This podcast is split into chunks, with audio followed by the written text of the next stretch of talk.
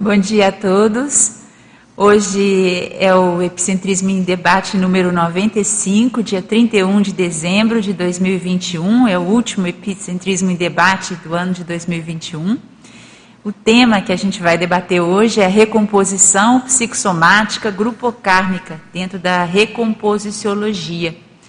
Eu vou dar uma lida na definição, fazer algumas colocações para que a gente possa começar a debater o tema. É, a recomposição psicossomática grupocármica é a reorganização, reconstituição e restauração do psicossoma, eliminando marcas ou sequelas emocionais por meio da reconciliação de determinadas relações grupocármicas atuais e ou pretéritas, com objetivo teático e intercooperativo de avanço mútuo na evolutividade grupal como um sinônimo, né? É a recomposição psicossomática evolutiva libertadora. É, esse paper ele foi escrito a partir de algumas experiências pessoais, uma delas eu relato aqui, e o ponto de partida, né, para começar a pensar mais pro, com mais profundidade sobre esse tema, foi é, a leitura há muitos anos, quando eu tive contato pela primeira vez com a obra é, Projeções da Consciência, de autoria do professor Valdo Vieira, de um dos capítulos intitulado Evolução Grupal, é o capítulo 40. E nesse capítulo, é, eu relato aqui na contextualização do paper, né, todo mundo que está acessando agora, quem está acessando pela primeira vez, é possível acessar o paper no próprio YouTube, tem um link né, para você baixar e dar uma lida. E nesse capítulo da evolução grupal, havia uma reunião extrafísica com várias consciexes e consins projetadas. E o professor Valdo Vieira era uma dessas consins projetadas naquele evento extrafísico. E eles estavam se confraternizando, né? É um processo que eles vão contando lá, cada um contando as novidades de uma dimensão, de outras dimensões também. E aí, é, num determinado contexto, o professor Valdo solicitou que alguém pudesse passar para ele naquela situação alguma mensagem, alguma ideia bacana que ele pudesse trazer para a dimensão intrafísica. E aí se apresentou a consciex do Eurípides Barçanuf, que já tinha é, contato com o professor Valdo, já tinha ajudado ele desde a infância, e ele passou uma série de ideias, eu vou detalhar um pouquinho, porque eu copiei algumas né, do, do, do, do relato aqui no verbete, mas eu tenho aqui no próprio Projeções da Consciência, né? E dentre essas ideias, ele fala algumas bem sérias, né, que são a, a, primeira, a questão da segregação das ideias deve ser vista e ponderada no relacionamento com o próximo. Todos passamos e voltamos à condição intrafísica e não somos incentivados pela vida nem pela natureza a excluir do roteiro, em função de preconceitos, antíteses, contradições e paradoxos, aqueles mais aquele mais necessitado de assistência extrafísica é, pelo contrário, quase sempre em razão da existência desse mesmo companheiro é que somos chamados ao renascimento dentro das condições pré-montadas. A ordem natural não está em relegá-lo ao esquecimento, mas em prosseguir com ele à frente, num ambiente de confraternização, cooperação. Eu li um pedacinho aqui que não está né, no paper, mas está lá no Projeções da Consciência, e ele fala no final, aí eu já estou com o paper aqui, é, da jaça do psicossoma. Né? Ninguém é posto a evoluir junto por acaso. A jaça do psicossoma do irmão de convivência reflete-se em nós. A sombra do companheiro próximo escurece o nosso trilho. Ninguém se permite ascender às dimensões mais avançadas, portando lapsos de memória, é, ou, desculpe, lapsos de amnésias no fundo da consciência. Evoluímos juntos, levitamos mãos nas mãos, volitamos para o infinito em revoadas. E aí ele teve uma série de repercussões em função do que foi falado ali e retornou ao soma após aquela projeção lúcida. A palavra jaça, se a gente for pesquisar a origem etimológica, é imperfeição, mancha ou falha é, na estrutura de uma pedra preciosa. De forma metafórica, se usa né, coloquialmente a palavra jaça como uma mácula, uma mancha na reputação de alguém podendo gerar sentimentos de descrédito, desconsideração, vergonha ou desonra. Né? Às vezes algum ato, alguma situação que aconteceu e que faz com que a, a imagem, né, daquela pessoa, a reputação, o que for, é, caia por terra, né, em função daquilo. Aí eu coloquei aqui na contextualização a questão do trauma, né, que essa jaça do psicossoma do compassageiro evolutivo, ela pode referir-se à marca emocional traumática, gerada em algum processo conviviológico não exitoso, e aí o que pessoalmente eu acho mais sério, e cultivada pela consciência ainda não liberta do processo interprisional, consequente ao entrevero ou conflito ocorrido. Então, processos conviviológicos não exitosos, todos nós temos, né? milhares, milhões, não sei quantos, infindáveis. Agora a questão é o cultivo daquilo, é, acirrando a questão da interprisão. Né? E o tema aqui é exatamente é, a gente conseguir estratégias para que nós nos libertemos positivamente e libertemos as outras pessoas com quem a gente convive desse processo interprisional. Aí eu apresento aqui algumas condutas, né? São condutas que podem colaborar para o recrudescimento de traumas psicossomáticos. O recrudescimento é a intensificação, a exacerbação, né? O que, que aumenta esse processo traumático, né? A partir da ocorrência conviviológica não exitosa. O primeiro é a vitimização. Então, a fixação autopensênica na visão míope segundo a qual a consciência traumatizada foi sempre vítima, traída ou injustiçada. Essa, às vezes, é uma é, versão. Né? Existem várias versões, vários pontos de vista de análise né, de um mesmo fato e do mesmo parafato.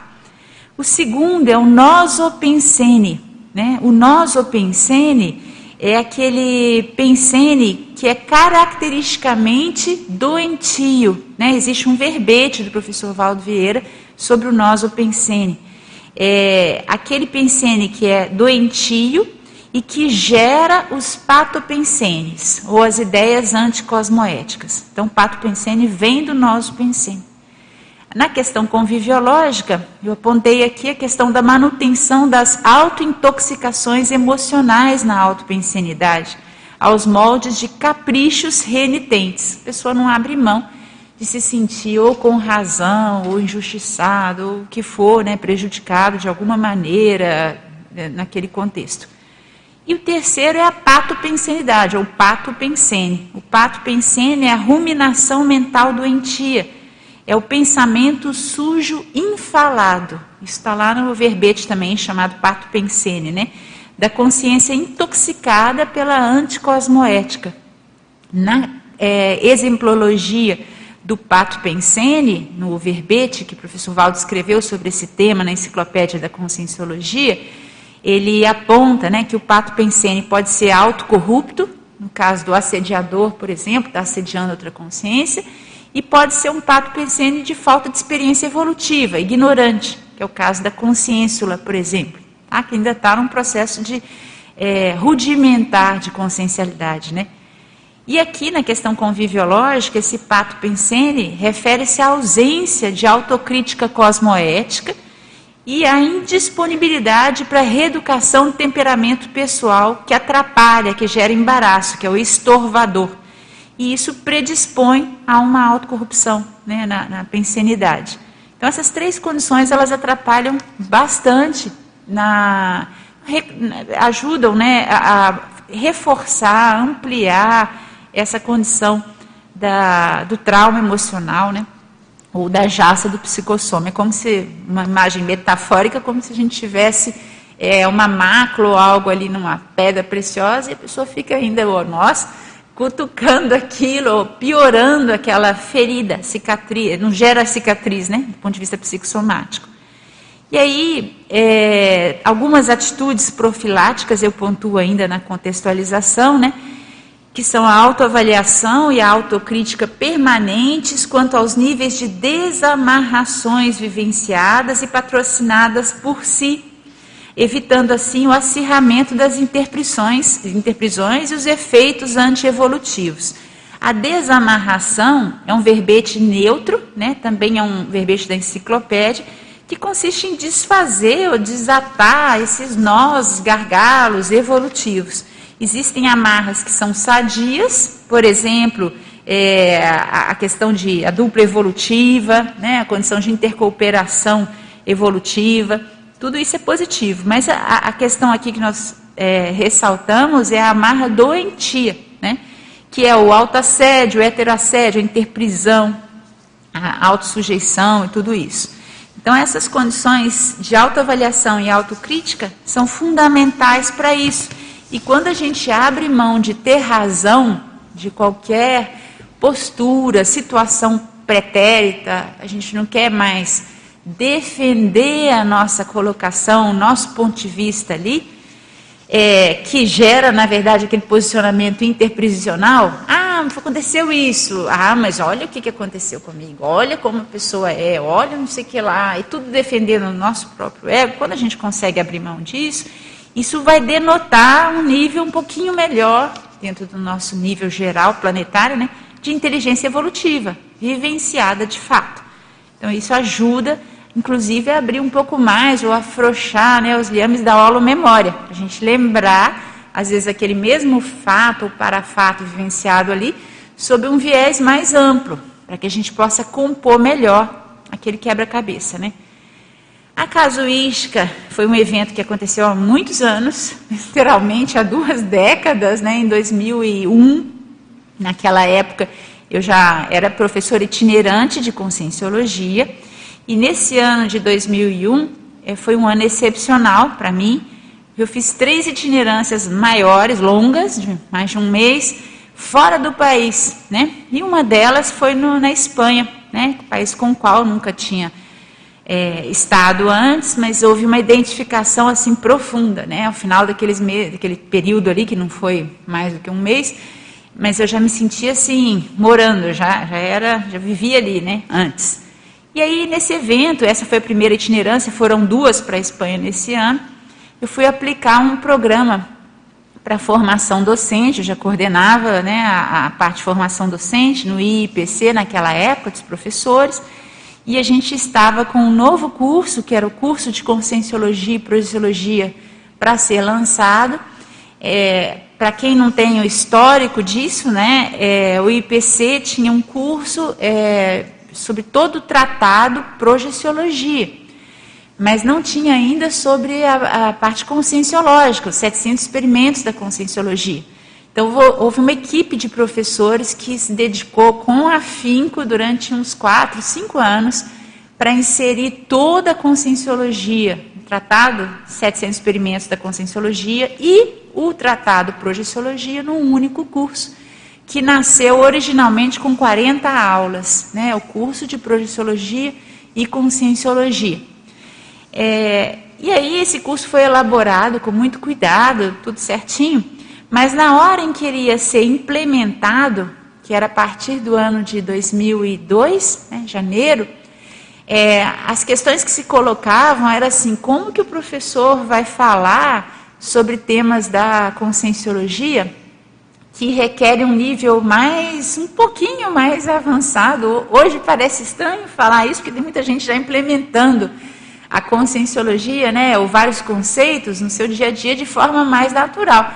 Mas naquela época, por exemplo, quem fazia TENEPS era assim um ser mais avançado, né? Era, era meio, a gente achava que não era tão é, acessível assim, né? As coisas ainda estavam sendo implementadas. E o CPC tinha algumas aulas, uma delas, por exemplo, que ficou marcada para muita gente na época, era o cotidiano do conscienciólogo, onde o professor ia falar de como é que é no dia a dia você vivenciar essas ideias ou essas verpons em todos os contextos em que você se manifesta.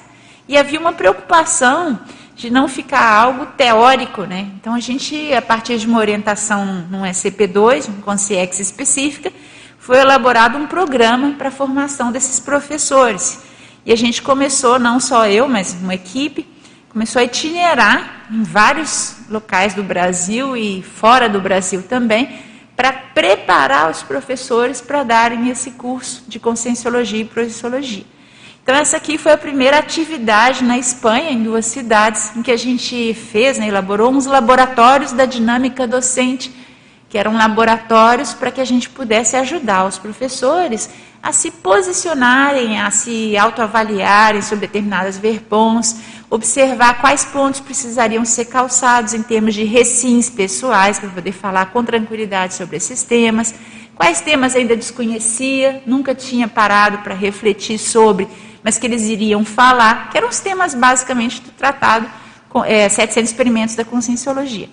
Então a gente sempre fazia a abertura desse evento, para não assustar o passarinho, né? A gente começava com um laboratório mais simples, assim, né? O que a princípio a dinâmica não era tão é, hard. Por exemplo, tinha um laboratório de posicionamento docente frente a temas polêmicos. Esse já era mais punk.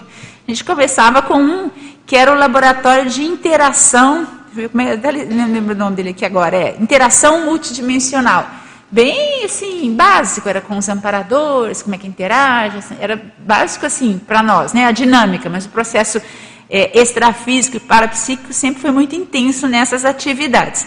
E a gente começou com esse laboratório. É, eu fui aplicar o laboratório junto com a coordenadora, que é minha amiga, consciencióloga até hoje. Na época ela coordenava o IPC é, naquela cidade da Espanha e a gente foi aplicar esse laboratório docente. Então a dinâmica era muito simples, todo mundo estava em círculo, sentadinho, quietinho. E eu fazia sempre a abertura, dava as boas-vindas, explicava o contexto institucional, né? A gente está é, implantando o CPC, o curso de Projeciologia e Conscienciologia. A gente vai começar, e naquela tranquilidade, assim, porque o laboratório era mais simples, né? Eu falei desse salto ideativo, representado agora por uma abordagem mais técnica, mais autopesquisística, do parapsiquismo, né, as questões das verpons, mas assim, tranquilo, que hoje aqui, numa tertúlia, a gente fala, né, na boa. E falei, né, na hora deu inspiração lá de falar sobre evitação de abordagens místicas ou religiosas pelo docente conscienciológico, que o ideal era essa abordagem de autopesquisa, mais técnica. Na hora que eu falei isso, literalmente o, o, mundo caiu ali. Uma pessoa levantou, levantou, sem falar nada com ninguém, você está conversando assim na roda, e começou a proferir um discurso. Obviamente, essa pessoa experimentou o fenômeno da semipossessão na hora, tinha consciência falando pela pessoa, e começou a me dar uma branca, e era para mim, Ana Luísa. Então, punha o dedo assim, levantava em riste, né, que a gente fala, e começou a falar como eu tinha audácia de falar que é, tinha um salto é, verponológico, ideativo, que existiram místicos que foram revolucionários. E começou a falar dos místicos. Falou, falou, falou. A pessoa, obviamente, todo mundo ali tinha muita energia, e a pessoa também, né? Electoplasta também. As coisas começaram a cair. Eu falei do quadro aqui, mas caiu mais coisa na sala. Então tinha um quadro de 3 metros, assim, que aquele quadro devia pesar sei lá, uns 50 quilos, alguma coisa assim. Ele tava, era um quadro bem grande, ele tinha uns 3 metros, né? Que era quadro negro, sonho de todo professor, assim, gigante. Aí aquele quadro despencou, fez aquele barulho, pô, caiu. E aí daqui a pouco caiu um outro objeto lá, caiu a bolsa de não sei o quê, e todo mundo quietinho, todo mundo olhando, todos participando, só escutando. E a pessoa ia falando e as coisas iam caindo, né? Aí eu olhei para minha amiga na época, porque ela conhecia todo mundo ali, ela coordenava aquela equipe, né? Aí eu olhei, ela estava com aquela cara tranquila, eu falei, vamos ficar tranquilos, vamos observar aqui, né? E aquilo durou, sei lá, uns 5, 6 minutos. E os objetos foram caindo, um ou outro assustava, mas como eles viam que a gente estava tranquilo, eles ficaram escutando também. Quando a pessoa falou, ali limpou todo o ambiente após o relato da pessoa, antes que a gente tivesse pronunciado. Diminuiu uma pressão absurda que a gente estava sentindo antes, não sabia de onde que estava apanhando, o que, que era aquilo, né? Pressão extrafísica, e aquilo melhorou. E aí eu comecei de novo, tá um reset, um reload aqui, vamos começar. Então, vamos continuar. Então, a gente vai priorizar abordagem, técnica, pesquisística. Falei tudo de novo, tudo de novo, quantas palavras, tudo de novo. E aí todo mundo escutou, ouviu, aquele ambiente parecia assim um mar de céu de brigadeiro, né? Todo mundo escutava, inclusive a própria pessoa, quando é que saiu, a pessoa sentou, e aí ficou num constrangimento absurdo. Então, o, o, esforço meu e da minha colega, né, durante todo o laboratório, em que a gente, e a gente foi exitosa nisso, foi deixar a pessoa confortável, né, para não acontecer nada. Ah, você levanta aí, vamos lá, vamos continuar. E aí a pessoa se sentiu assim, foi bacana, mas ficou um pouco constrangido, porque realmente foi um processo de incorporação. Óbvio que tinha a ver com aquela consim, mas não compara com a manifestação dela no cotidiano, tá certo? Era claramente extrafísico. E a gente continuou e o laboratório foi um show, deu tudo certo, né? Todo mundo ficou feliz no final, entendeu as coisas, anotou e tudo. Para mim, pessoalmente, o mais esquisito foi na hora, naquela época a gente fazia tudo, né? Acho que alguns fazem isso no centro educacional, né? Então, quando acabou o evento, eu e a minha colega, a gente foi limpar o centro educacional, varrer, arrumar tudo, a sala, porque tinha aula no outro dia, e a gente foi embora, e pegar o metrô para ir para a casa dela, onde eu estava hospedada. E na hora que eu saí, eu nunca tinha sentido aquilo antes, e a melhor é, descrição é, o meu psicossoma estava leve. Mas como que ele estava leve se eu nem sabia que ele estava pesado? Mas ele estava leve, não era o corpo, era o psicossoma. E aí eu comecei a ter alguns outros fenômenos. Eu tive, não sei se é, é naquela época eu acho que foi, foi é, como se fosse um irrompimento psicossoma. Eu olhava para mim no espelho e eu via a consciência Ana Luísa, não a, a consim, né? Isso durou um tempo, fiquei com a primeira ali umas semanas depois, em função do que tinha posicionado ali. Aí no final, eu coloco aqui, né, na, na no final da casuística, que a, era óbvio que aquilo ali tinha uma relação com o trabalho, mas esse tinha uma relação comigo também. Porque a questão do misticismo, da abordagem toda ali, ela tem a ver com vários grupos, entre eles os alquimistas e vários outros, dos quais eu já participei, né? A minha formação toda nessa vida, e tem pessoas na minha família também, é nessa linha. Então, com diferentes profissões, diferentes abordagens, mas é tudo em, em, torno da química, da bioquímica, da saúde também, mas é tudo nessa linha, né? Eu trabalhei muito tempo nisso. E quando eu cheguei pela primeira vez no CP2, o professor Waldo falou: oh, os alquimistas estão chegando, chegaram, acharam as ideias, né? Estava chegando lá no SCP2. Então, assim, o que foi mais sério de lição ali foi é, a reflexão sobre determinados grupos com sims e com ciexes, com os quais, que eu pensei naquela época, né? A gente tem relação, aquelas pessoas convivem conosco, e se a gente não expandir, não trabalhar mais com energia, ou fizer alguma atividade assistencial, a gente pode passar pela vida humana sem nem saber que aqueles grupos existem, ou que a gente tem algum contato, que a gente tem que fazer alguma assistência àqueles grupos. Então, assim, é, é, ficou bem claro a existência de grupos com os quais às vezes a gente não está pensando, não está conectado, está conectado, mas não está lucidamente ou conscientemente conectado, mas que exercem pressão sobre o nosso psicossoma, sobre a nossa condição, assim como nós exercemos também sobre essas pessoas. E não dá para ficar na ignorância, foi o que eu pensei. Então, a partir dessa experiência, eu, pessoalmente, me interessei muito mais, já tinha um interesse incipiente, mas depois começou a ficar mais profissional do ponto de vista de pesquisa, em grupos, as interações entre os grupos. Então, é, vários papers, eu é, fiz uma, um apanhado né, para cá, para poder estar aqui hoje apresentando, que eu fiz esse ano, tem relação com essas questões aqui desse também da jaça do psicossoma. Então, é só para quem quiser pesquisar ou ler, né? Esse ano eu fiz um, aqui, todos os epicentrismo em debate. Projeção consciente desassediadora, sinergismo, epicentrismo, libertação funcional do clã, companhia pró-evolutiva. É tudo relacionado a essa condição grupal, né, que para mim é muito séria. É, é dentro dessa linha de desenvolvimento ou desamarração evolutiva, a questão da grupalidade é muito séria.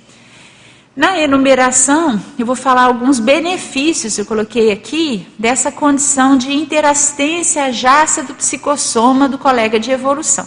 A primeira interassistência é para a gente mesmo. Quem fica com o psicossoma mais levinho somos nós mesmos que nos dispomos a fazer essa assistência. Então, isso aí é, é inconteste é, e é, acho que, a parte mais bacana de estudo. Mas, pra, pra, de uma forma geral, eu peguei sete verbetes aqui da enciclopédia da conscienciologia que eu vejo como de, possíveis né, de serem vivenciados a partir desse tipo de interassistência. O primeiro é o acerto grupo kármico, né, em que a gente pode é, fazer a remissão de alguns distúrbios né, é, de conviviológicos, né, de uma forma mais fraterna, assistencial. O segundo é a amortização evolutiva. A amortização tem a ver com ressarcimento, né? É uma curiosidade, né? A palavra amortização, a etimologia tem a ver com morte, com falecimento, né? Então a gente vai é, ressarcir, acabou, morreu, né? Aquela situação passada e vamos para frente, né? Então a recomposição é, evolutiva, né? Para assistir quem a gente já prejudicou antes. A autolibertação pensênica, né? Que faculta a vivência da liberdade interior, sadia. A liberdade interior também é um outro verbete da enciclopédia e se refere à sua liberdade de pensenização. Né? Então, quando a gente consegue deixar o psicossoma mais leve por meio dessa desamarração sadia, a gente o nível de, de liberdade para pensionizar amplia, né? Não tem mais grilhões, para usar uma expressão pesadinha, pesando no psicossoma, né?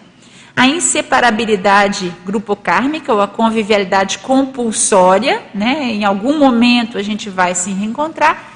Quanto mais pessoas com SINs e com CIEX a gente conseguir ajudar com lucidez e com energossoma, melhor. Porque a gente pode assistir, daí a, a relevância né, de técnicas evolutivas como a TENEPS, a instalação da UFIEX, a conquista de neopatamares evolutivos que permitam uma assertividade mais melhor né, na questão da interassistência, a interdependência grupocármica, que a gente ninguém evolui sozinho, então, por exemplo, nesse episódio que eu contei, depois eh, houve ainda um constrangimento, né, por parte da pessoa que tinha vivenciado aquilo, que foi espontâneo também, a pessoa era parapsíquica, né, viveu aquilo tudo.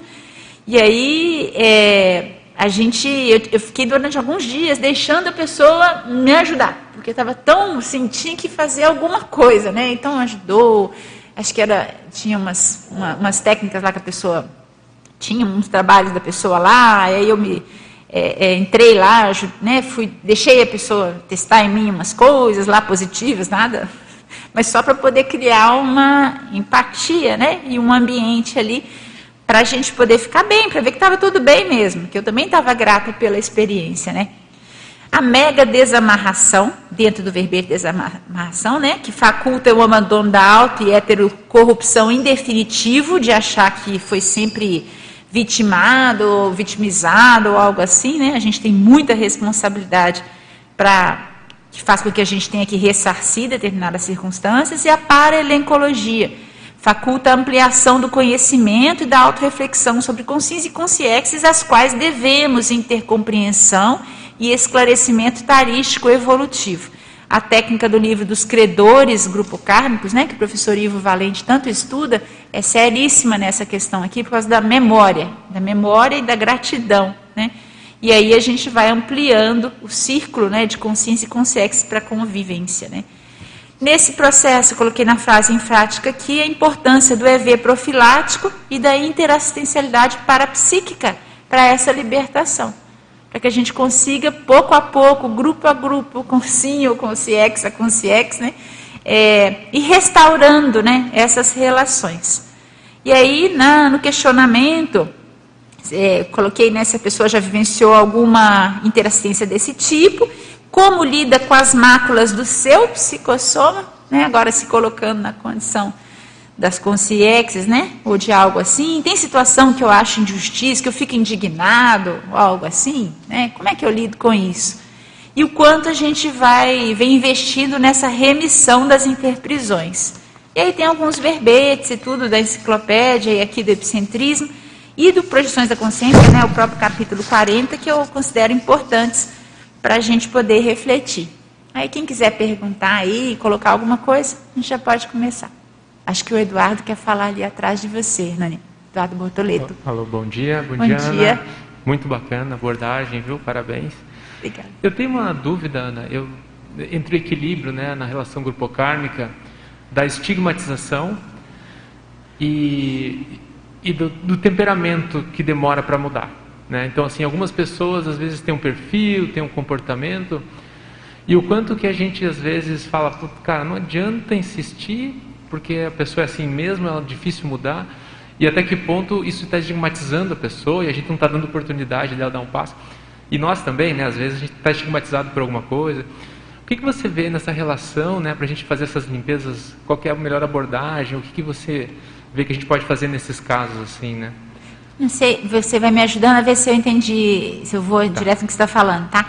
Tem uma técnica, Eduardo, que eu penso assim que ajuda.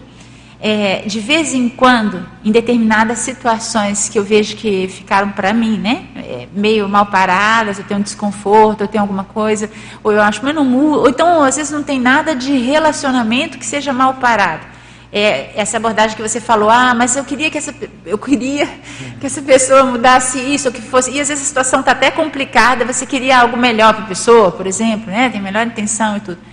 É, às vezes, é uma coisa que eu tenho observado, assim, que ajuda, é ir lá e tentar, é, eu coloco assim, ó, eu tenho que ver como que a pessoa está pensando, né? Então, criar alguma oportunidade é, de reenxergar ou de estar é, tá atualizado sobre como que a pessoa pensa. Então, vamos dar alguns exemplos assim, ó. Se é na família, agora, se essa Ômicron não piorar ou algo assim, a gente vai começar a visitar mais, né? Eu, por exemplo, agora a gente está fazendo né, algumas viagens depois de dois anos para poder ver o pessoal. Aí você, às vezes pelo WhatsApp, pela situação você vê, mas aí você para e faz aquela técnica do tábula rasa, né, consciencial. E observa como se você assim, pensa, eu penso assim, né? Eu sou uma consciência aqui agora, acabei de pousar aqui agora, que é a tábula rasa que está descrita lá nos 700 experimentos da conscienciologia. E eu estou observando isso tudo como se fosse a primeira vez. Para quê? Para tentar tirar o meu ranço de ver a pessoa. É, As, minha pergunta é bem em cima disso. Às tá? vezes a situação é exatamente aquela e confirma tudo. Aí eu só exterioriza energias e tudo.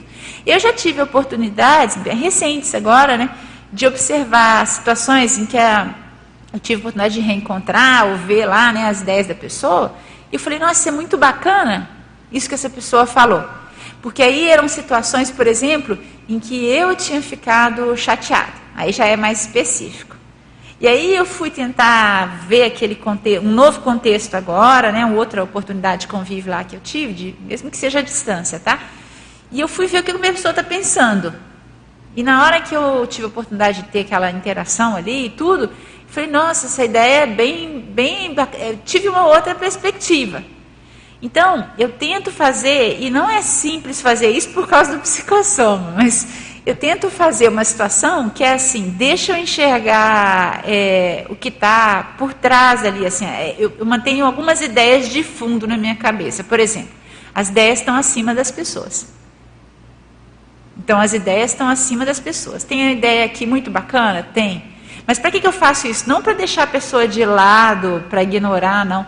É para eu tentar tirar a, o meu ranço de ver aquelas pessoas daquela determinada forma.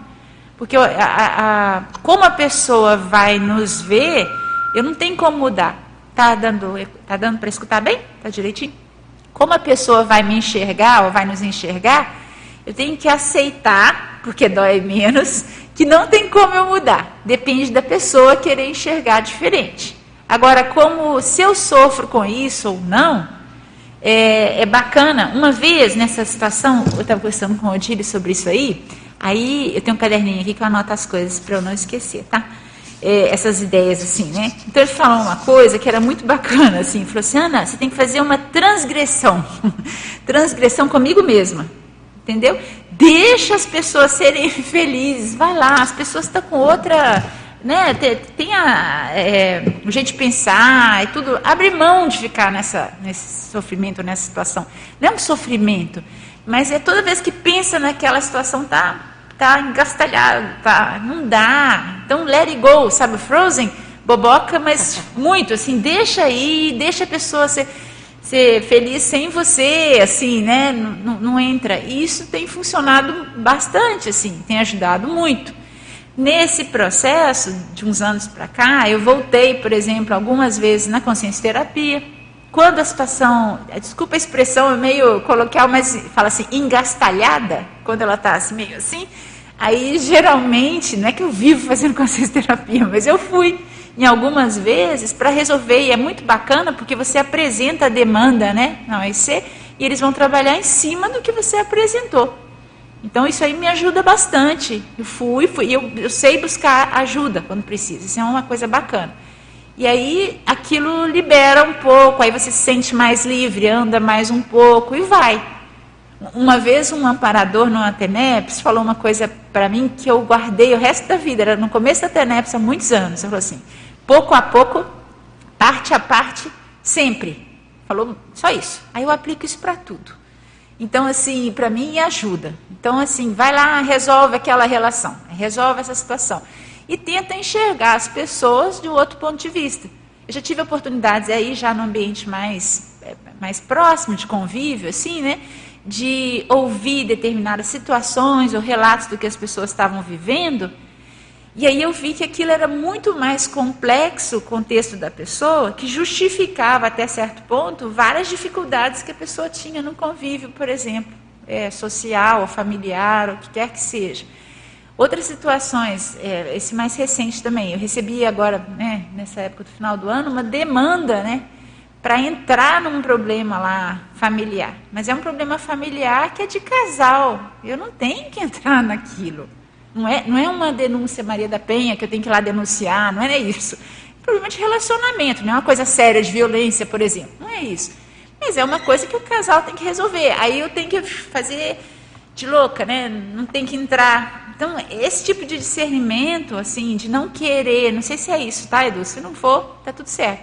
Não sei se é, é, não tem que entrar em tudo. Tem situações que você vai ajudar, tem situações que você não vai poder fazer absolutamente nada. Você só joga energia pelo TENEPS e ajuda pra caramba.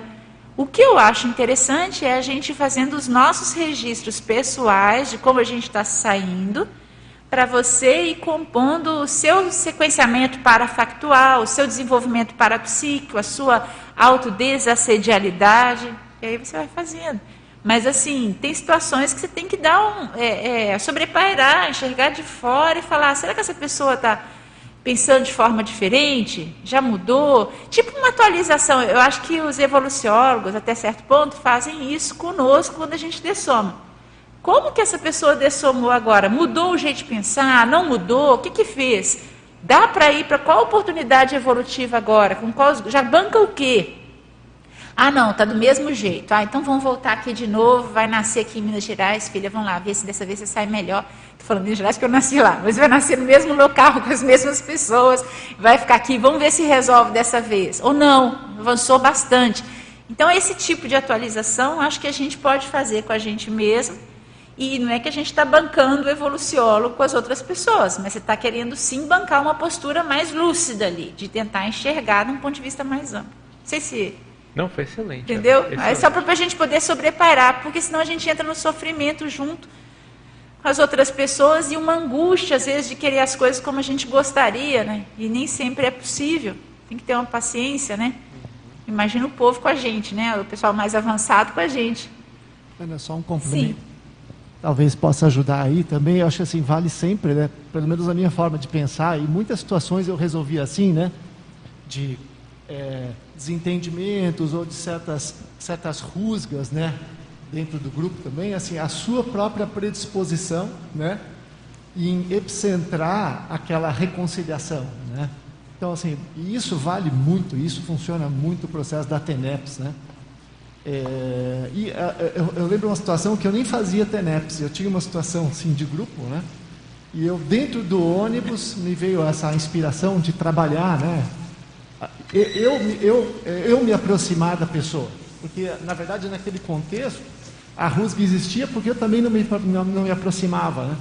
E aí você faz aquele trabalho mental né, de, de aproximação da pessoa. E impressionante como o nó desata, né? e aquilo passa a ser um afeto, né? uma coisa positiva dali para diante. Né? Então, eu acho que vale muito essa questão de você é, sempre buscar e tomar as rédeas, digamos assim, da, da, do, do, processo de, de, reconciliação ou de, de ajuda, de, de, de né, suporte àquela pessoa e daquela situação na qual você está vivenciando. Porque aquilo, de certa forma, se você não resolver, aquilo continua como né, uma marca para você. E aquilo vai te desgastando e vai tirando tua energia em várias situações. Então, acho que vale sempre essa predisposição, na minha opinião. Acho que nisso que o Odile falou, tem uma técnica bacana, que é aquela que o professor Valdo ensinou a vida inteira, né? Se vai acoplar com os amparadores interessados na evolução da pessoa. Aí eu acho que vem esse afeto. vira afeto porque você está numa esfera pensênica ali um pouco mais avançadinha. E virou uma amizade é. assim que anualmente a pessoa lembra até do meu aniversário.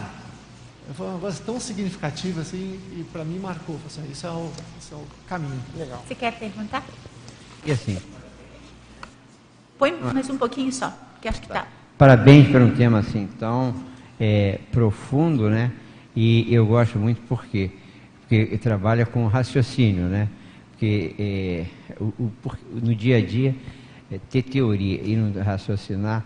Eu queria que você me explicasse aí a página número 2, é, o item inteligência, e depois eu farei uma colocação, se possível. Sim, o item inteligência da página 2, né? É. Então eu posso ler aqui de novo para o pessoal? Página, não, é. Vamos lá. É, inteligência, o ato de abrir mão das tentativas de justificar o posicionamento interprisional pretérito com o intuito recôndito de defender a si mesmo, constitui demonstração prática e inconteste de nível um pouco mais avançado de maturidade consciencial e inteligência evolutiva vivenciada. É, na hora em que é, a gente tem um processo de interprisão, o que, que é interprisão, né? Uma das abordagens é porque a gente, em algum momento, nós e a quem, com quem a gente está preso ali, tivemos algum tipo de interação que ela foi é, ou anticosmoética, ou uma das duas pessoas saiu. Vamos pegar duas pessoas para simplificar, não vamos pegar os grupos por enquanto, não. Mas é, uma das pessoas saiu magoada, saiu, é, se sentiu lesado, ferido, o que quer que seja. E às vezes, não sei como que é na sua experiência, a minha, em várias situações, hoje em dia eu procuro não fazer isso, né? Era tentar falar o seguinte, mas também Olha o que, que essa pessoa fez naquele contexto. não tinha uma, não tinha um, é, vamos supor, o relacionamento azedou, para usar uma linguagem bem coloquial, tá? E aí eu tentava, né, em, em outros tempos, a, é, justificar e falar assim, ah, porque a pessoa é muito arrogante, a pessoa também ela deixou, aqui ó, azedou ali para essa pessoa, deu problema ali também, ela deu problema ali. Não interessa os problemas que as pessoas tiveram com outras pessoas. Interessa a minha relação com aquela pessoa. E nessas situações eu tentava justificar, é, bem assim, escamoteado, bem discretinho, que eu estava certa. Afinal de contas, a pessoa tinha dado problema com tantas outras, por exemplo. Eu era mais uma pessoa com quem eu tinha dado problema. Na síntese, a culpa era da pessoa não era minha. Então, essa é a tentativa de justificar o meu posicionamento ou a minha é, amarração da cara, ficar brava, ficar chateada, magoada, o que quer que seja. E aí faltava uma visão é, mais parapsíquica, talvez, é, holobiográfica, seriexológica, de enxergar aquilo assim. E o que, que aconteceu antes? E antes, e antes? Então, por exemplo, num determinado contexto específico, eu já vivenciei há alguns anos, tem mais, tem mais tempo isso, tem mais de década já. É, uma, uma situação assim que era meio encroado, né, o relacionamento, sempre foi. Quando você encontra pessoas, às vezes pela primeira vez, mas tem algo ali que não, não rola muito bem, né? Tem, tem uma coisa que você sente que está parada, está travada. E eu ficava nessa tentativa de justificar em vários contextos. Até que foi passando o tempo, né, eu tive uma projeção retrocognitiva. E eu tive uma determinada retrocognição que eu entendi um determinado padrão de comportamento meu. Que a rigor não tinha nada a ver com aquele relacionamento que eu tinha. Eu não tinha ligado o tico e o teco, as duas situações. Passaram-se mais anos a gente é lento, né? Bem, queria ser mais rápida um pouco. Mas por esse tempo todo, eu liguei o Lé com o CRE, né? Então eu falei assim: ah, então aquela situação pretérita da retrocognição era com essa pessoa. Na hora que eu entendi isso, que eu liguei assim, ô, oh, bocó, né? Acordou e viu isso, eu tive uma repercussão muito positiva e mudei é, o meu padrão de comportamento, porque eu entendi é, com o que, que a outra pessoa tinha bronca, ou estava chateada, por exemplo, em relação à minha pessoa. E entendi mais ainda, então, por que, que eu reagia daquela maneira, porque a rigor eu era o algoz. E não era nada assim, nossa, Ana Luísa, você matou tanta gente. Matei, já tive recognição disso também, mas não era esse o caso. Era uma coisa mais light, mas tinha gerado, light assim, tinha gerado uma marca no psicossoma forte para a pessoa e para mim, que senti uma culpa federal em função daquilo. Então, na hora que eu fui entendendo isso e ligando, é, eu parei de me justificar. Então, eu comecei a vivenciar uma situação que eu falei lá no Libertação do Clã, que era um verbete que eu fiz, né? Sinergismo, epicentrismo consciencial lúcido, libertação funcional do clã. Libertação do clã é um verbete, professor Valdo, né? Que é você conseguir desatar o nó da interprisão, mantendo a convivência com outra pessoa. Uma coisa é você ter uma projeção desassediadora, ou esse evento lá que eu tive na Espanha, exterioriza energias, a consciência é encaminhada, ela vai para outras paragens evolutivas continuar. A outra está todo mundo na dimensão intrafísica, você percebe isso, você continua convivendo porque está próximo e qualifica aquele relacionamento sem estar tá mais no clã, sem estar tá mais na interprisão. Então, isso, a meu ver, até esse momento é que eu penso, só é possível quando a gente abre mão de tentativa de justificar o meu posicionamento, de defender como que eu pensava, de me defender. É, o que, e também não adianta ir para o outro lado da culpa, fui eu que sou culpado do universo. Tudo que a gente vive é, em termos de relacionamento, de convívio, é responsabilidade de todo mundo que está participando do convívio ali, né?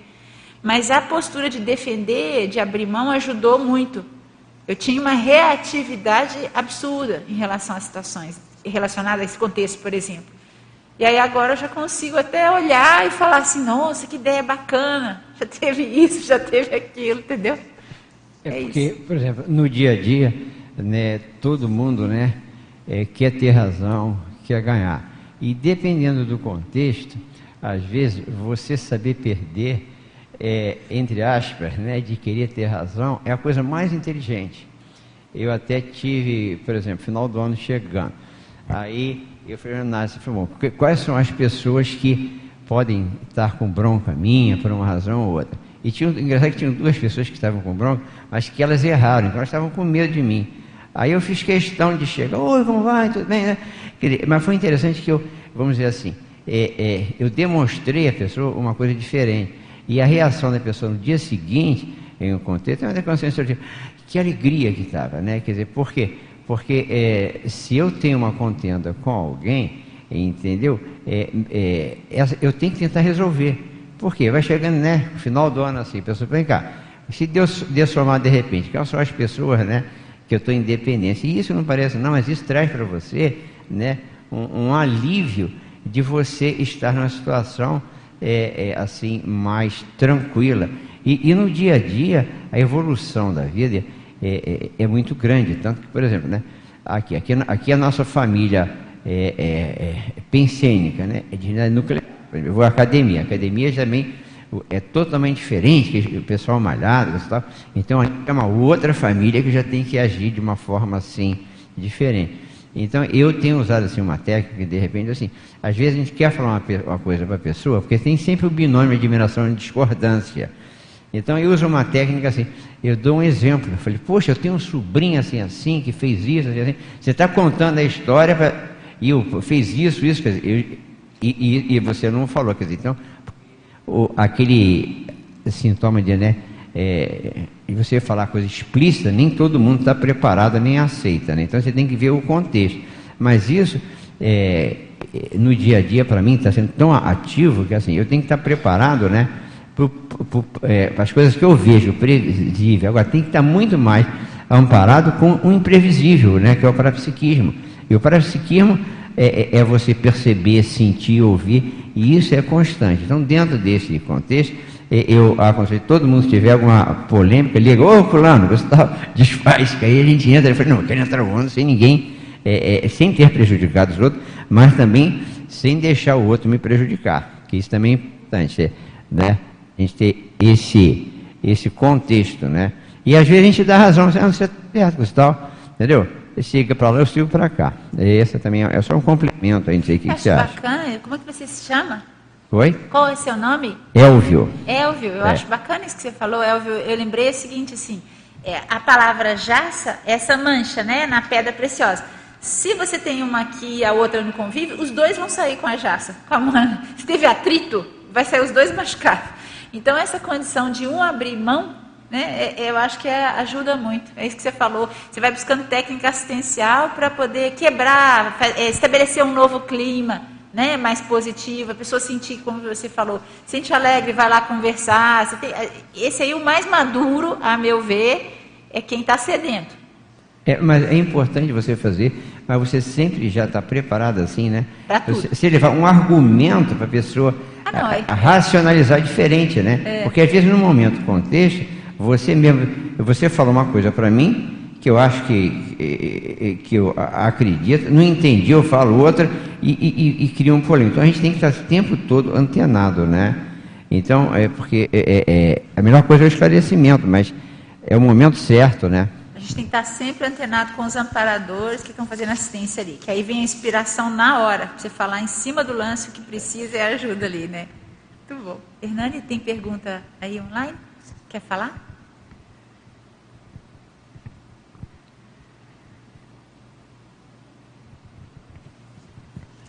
Tem algumas perguntas aqui, Ana. Vou colocar então a primeira, depois a gente vai revezando aqui, colocando as outras. É, antes de mais nada, é, feliz ano novo aí para o pessoal que está acompanhando a gente o ano todo aí. Hoje é o último dia do ano, né? É, Ana, a pergunta aqui é. Deixa eu ver aqui o nome. É Batista Lopes. É, é uma pergunta até interessante. Se ninguém perde ninguém e ninguém evolui sozinho, né, como está dito lá no, no, no, paper, então como eu vivencio a autolibertação grupo kármica? É, esse bacana, Batista, que é o seguinte: se ninguém vive ninguém, né? Ninguém perde ninguém e você não evolui sozinho, você vive uma auto-libertação porque ela, ela é interior, ela é íntima. É, uma coisa é você, eu, cada um de nós aqui está sendo colocado, posto a evoluir ao lado dos colegas de uma forma compulsória, é, interprisional, porque não resolveu as situações passadas.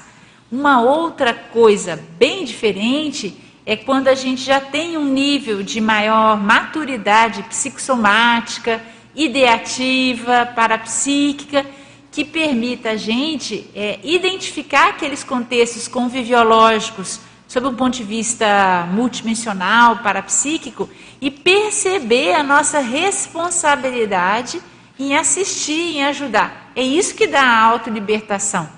A libertação, ela não vem por eu é, deixar de conviver, né, eu parar de conviver e falar, opa, estou livre, que bom, não tem mais assédio, não tem mais ninguém, estou livre desse assediador, nunca mais ninguém chega perto de mim. Né? A gente sabe que a condição, por exemplo, da autodesperticidade é onde a pessoa é mais assediada do ponto de vista extrafísico. A questão é a autoimunidade desenvolvida e esses assédios, a condição de como lida com isso. Não se deixa assediar, faz assistência.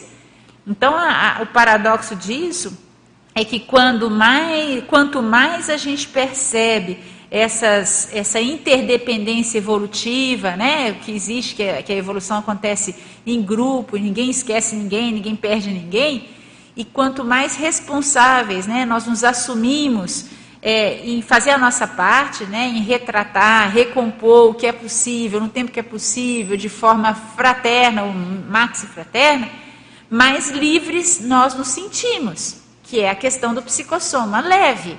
Né? Então é, é meio paradoxal, mas é muito inteligente do ponto de vista essa estratégia. Né?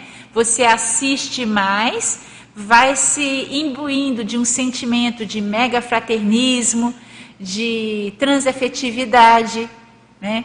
de uma assistência é, desinteressada, né? ampla para poder ajudar.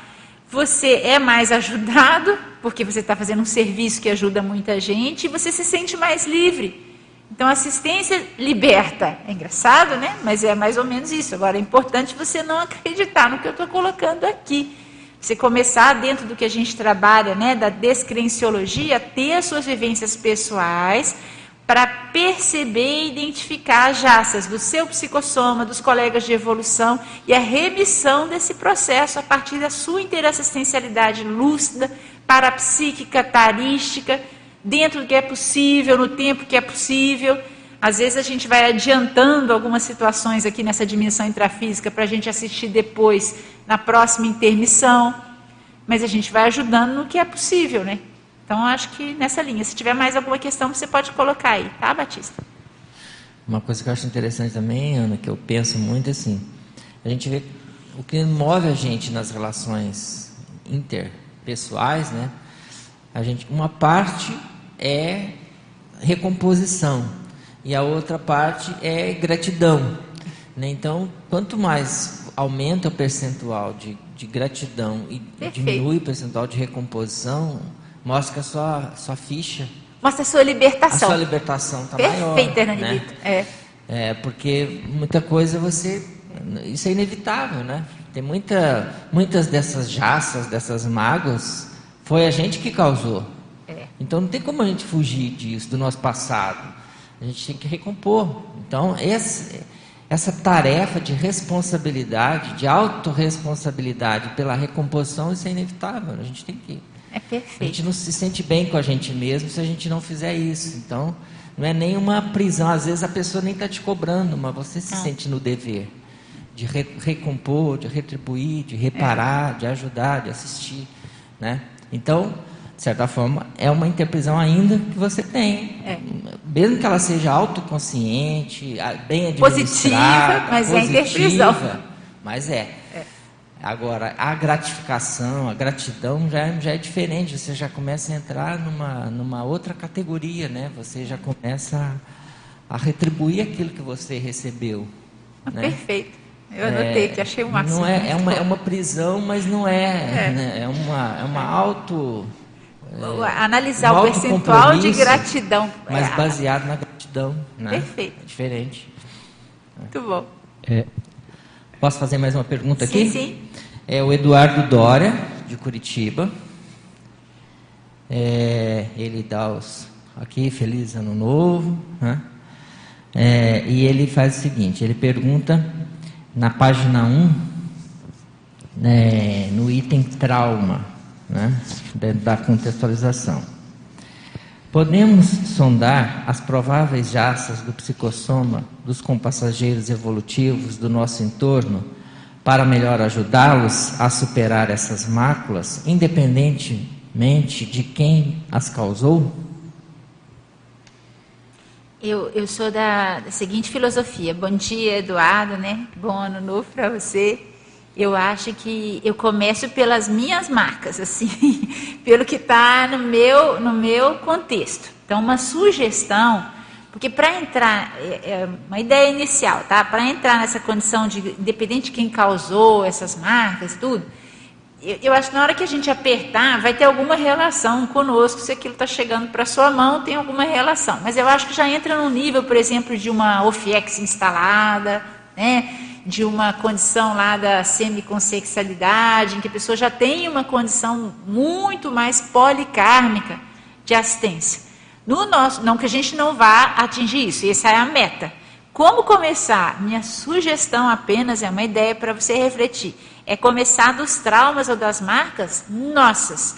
Um contexto mais específico ainda. Observe o contexto familiar, quais são as queixas que são apresentadas a seu respeito ou a meu respeito? O que, que as pessoas reclamam? Quais são. Ali vai mostrar o que está de nódulo. Ou, às vezes pode ter coisa que não tem mais é, pertinência, que já passou, a gente já superou, o que quer que seja.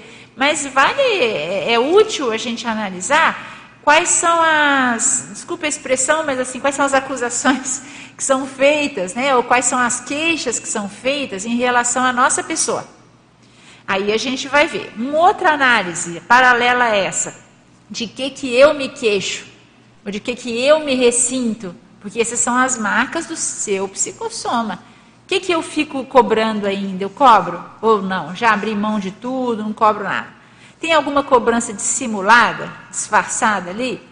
Então, é, essas duas análises no contexto bem próximo conviviológico, eu acho que elas já dão assim um pano para manga, na linguagem mineirense, né? para a gente, pano para manga para a gente costurar, para a gente tentar trabalhar essa questão desses traumas. Por quê?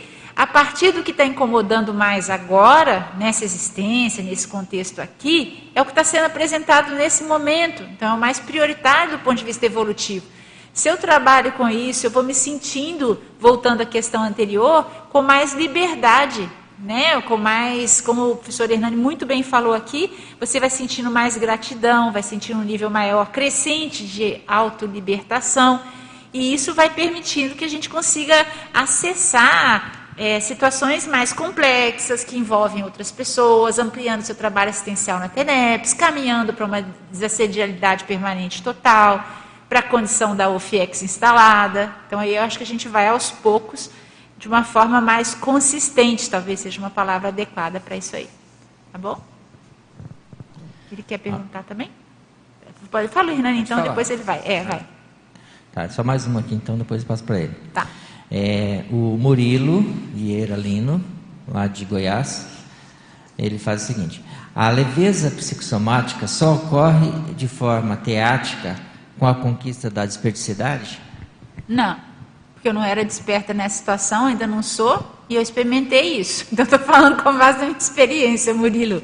Ela, eu acho que ela acontece, são coisas independentes. Obviamente, se a pessoa já tem essa condição da desperticidade instalada, é, provavelmente essas condições são muito mais é, perceptíveis, fica mais é, claro tudo isso. E eu observo com o, o, passar dessas duas décadas aí que isso aconteceu comigo também. O nível de autodesacedialidade foi aumentando, a percepção dessas situações também foi ficando mais clara e mais evidente. Mas naquela época lá, 2020, 2001, né? 2001, não tinha nada de desperdicidade. Pelo contrário, às vezes ficava bem é, complicado com o trabalho que estava fazendo ali. Então, essa leveza tem a ver com a sua seu posicionamento, a retratação que você faz onde dói, no que tem que falar. Essa situação foi inusitada, que eu relatei no paper, porque não foi algo assim que eu já tinha um convívio, já não é uma relação familiar ou próxima de trabalho, né? Foi uma situação é, inesperada até certo ponto. Eu estava trabalhando no voluntariado, mas aí você veja que o voluntariado é uma é, escola, né, uma oportunidade muito, muito intensa da gente recuperar cons, da gente ver quem a gente é, de fato, né, as relações que a gente tem. A itinerância é seríssima para esse processo, porque a itinerância está você e os amparadores só representando ali um contexto mais amplo, institucional. Então, eu, eu vejo que não, acho que depende é do posicionamento da pessoa posicionamento na interassistência que é feita de forma sincera ali, é que vai dar essa leveza, né? Você vai desamarrar, mas não necessariamente pessoa precisa ser desperto para isso, mas se for, certamente vai otimizar, né? Como você se chama? Tiago, bom Tiago. Ah, aqui na página 2, está né, tá colocando aqui é, abordagem técnica, tarística né, e veponológica na, da conscienciologia, né, no contexto do relato que tu deu aí, né? Ah, sim. Eu queria saber se tu vê alguma relação em, é, em, relação a esse posicionamento por essa abordagem mais técnica dentro dessa, dessa recomposição. Se isso pode facilitar, como é que tu entende isso, né? Essa relação dessa, desse posicionamento em relação à recomposição. O, o que vou falar assim, ó, eu como hipótese, tá, Tiago, disso aí. Eu já tive liderança nessa área mística. Certamente já tive. Na hora que você chega ali, eu cheguei ali, e começa a falar assim: olha, mudou. Você tem que ter agora uma abordagem de autopesquisa, é o princípio da descrença. Não dá mais para ficar acreditando nas coisas, não dá para ter tantas etapas para chegar na iluminação, usar esses rituais e tudo. Eu estou desdizendo o que eu disse errado. Eu estou desfazendo, é uma questão do professor itinerante, né? Você está desdizendo o que ensinou errado, está desfazendo, está esclarecendo. Então, foi exatamente essa abordagem técnica que desencadeou a recomposição. É, se eu não tivesse usado isso, se eu tivesse ficado assim, ah, porque houve uma época, é, há mais tempo isso, né? Em algumas abordagens da conscienciologia em outros países, é, em que tinha um, um, grupo específico que pensava assim, não, aqui tem que ser suavizado. O arrefecimento das verpons, que é até um verbete que eu estou escrevendo para a enciclopédia, anti-arrefecimento verponológico. No ano que vem vou defender. No ano que vem é ótimo, né? Nos próximos meses eu defender o verbete. Então, é, o pessoal achava assim, tem que suavizar, porque aqui é uma subestimação da inteligência alheia, sendo bem direta. Aqui nesse país você tem que falar menos, não pode falar essa, essa verpon, não pode falar aquela. E eu pessoalmente sempre me incomodou isso. Então o que ajudou foi que eu cheguei num país em que a, a pessoa que estava trabalhando comigo, a coordenadora, também nunca teve essa abordagem de arrefecimento, tá? Então juntou as duas, linha, du, linha dura assim, é, gentis, né, simpáticas, mas falando, né? E a gente pegou e falou: olha, isso aqui não é mais místico. E foi isso que permitiu a experiência. E para outra pessoa também, porque a pessoa teve. Se essa pessoa não mudou o jeito de pensar em relação ao misticismo, tudo isso, pelo menos as consciências e consciências ali levaram um impacto, que existe outra forma de pensar. Na hora que a gente está fazendo tares aqui nessa dimensão ou em outras, você não quer convencer ninguém de nada, né? Você quer só informar. E o que ficou claro ali foi isso. Ficou todo mundo calado, assim, ouvindo no final, depois do episódio da incorporação lá e tudo. E todo mundo ficou pensando. A palavra era reflexivo, todo mundo saiu. Então isso aí já foi atingido. Se não fosse essa abordagem técnica, e não é abordagem de chegar e falar proex, verpon, era, não era isso, era, era de explicar só que a gente vai usar uma autopesquisa, que não tem mais é adoração de nada, nada disso. Então, certamente estava dizendo alguma coisa que eu já ajudei a fazer ali. E eu acho que todos nós temos isso. Uma técnica bacana, quando eu tinha falado antes, eu pensei aqui agora também, é o seguinte: faz TENEPS. Na TENEPS eu faço um rastreamento, tem uns anos já, assim, que às vezes tem muita gente que já faz também. Você faz um rastreamento de relações, o que, que não ficou bem parado, né? E o que, que não está bem parado. Mas não é só aquele diário do dia anterior, não. É da vida. É da vida toda. Porque o diário, tudo bem, nas últimas 24 horas, né? É o padrão lá do tenepsista. O que aconteceu?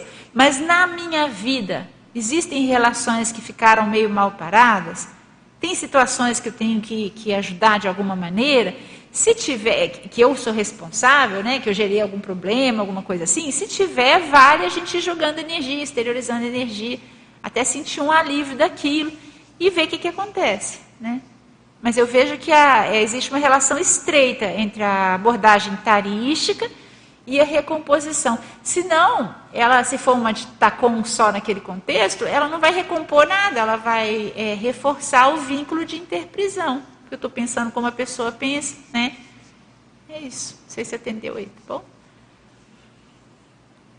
Acho que o Elvio quer falar e você fala, vai. Oi. Você falou uma coisa interessante sobre o negócio da TENEPS. Essa semana eu fiz o laboratório da TENEPS, vários deles.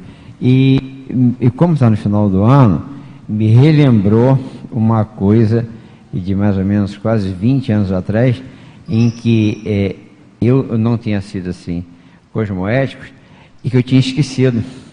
Então foi interessante, né? Você ver a, a vontade de você querer a, ajudar aqui dentro do laboratório, quer dizer, aí isso me ajudou a eu, entendeu? Ainda, né? Tentar fazer é, é, é, essa colocação. Agora, na frase enfática, não sei se você já leu, é, tem umas frases aqui interessantes, né? É, eu, você pode ler, in, interpretando mais, e depois eu dou um, um adendo, se for o caso. Não, pode falar. Tá. É, não, é assim, ó, as práticas do estado vibracional profilático e, e da interassistencialidade. Então, dentro da sua prática, com o estado vibracional, eu acho que ele é, não é uma coisa simples. As pessoas acham, ah, não sei o quê. O próprio professor Roaldo, né, mesmo com toda a experiência, ele disse que ele continuava fazendo estado vibracional. Entende? Então, por quê? Porque a todo instante a gente é um Big Brother, né? Onde você está, você é. Acho que você falou. Onde você está, você. O tempo todo a gente é, é, é, é um ciclo de, de, experiências e a gente é, pode ser servir como exemplo do bem ou do ruim. Eu vou dar até uma prática aqui que para mim funciona é, dentro do estado vibracional, porque às vezes o exemplo fala mais do que palavras. Então, eu às vezes, se eu sentir que eu estou chateado, eu acordar chateado, eu primeiro, é, é, eu tenho até, eu olho no espelho, eu tenho que me ver. Entendeu? Se eu sentir que eu estou torto, eu falei, cara, não gostei de você não, sou de Locke, entendeu? Então eu tenho que mudar, porque às vezes o, o, o, o pensamento emocional começa a afetar o soma, a pessoa começa a ficar curvada, não sei o que, começa, né, a não ficar. Então eu acho que quem é conscienciólogo, né, tem que ficar igual, você vê o professor Valdo, né? Sempre bonitão, sempre igual você está hoje aí, né?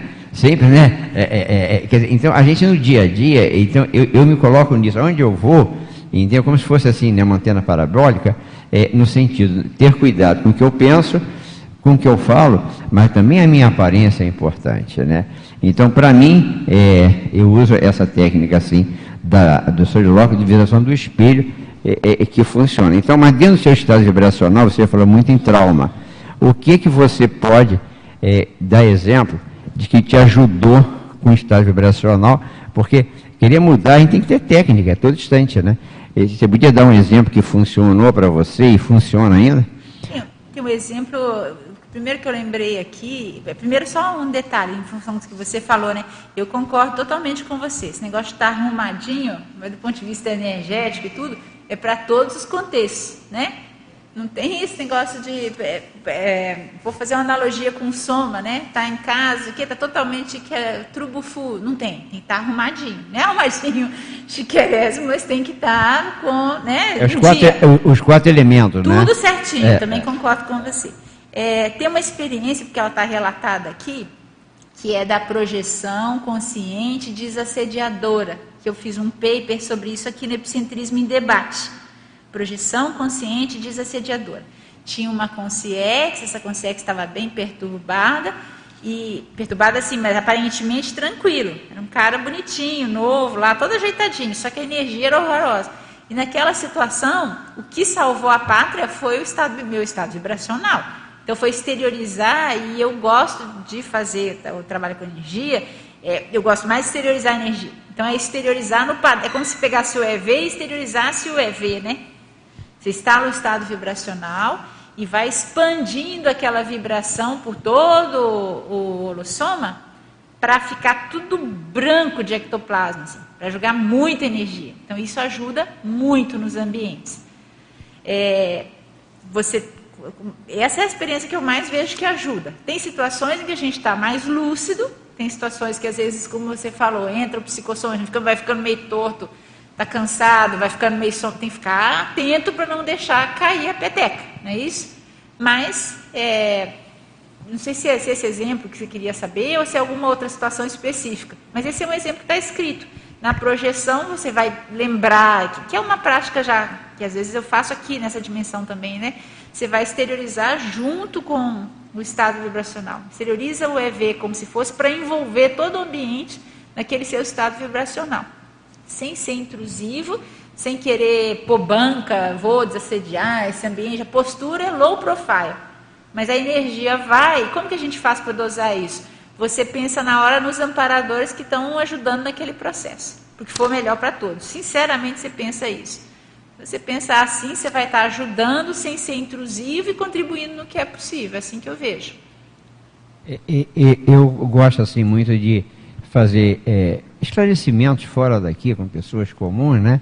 Então, é, eu, é engraçado, eu tenho uma sinalética, você que é especialista também, que é, antes eu ficava com medo, mas agora eu sei que quando há a conexão do bem, eu fico assim com o cabelo todo arrepiado e, e, e é nesse aspecto. E foi até interessante, semana eu fui ah, no MAC, laboratório, é, o, o, mercado que abriu novo, aí conversando com a moça assim, eu perguntei assim, você sabe é, é, qual a pessoa que vai estar com você daqui a, a, a 30 anos? Ela falou, não, é, é, minha neta, minha filha.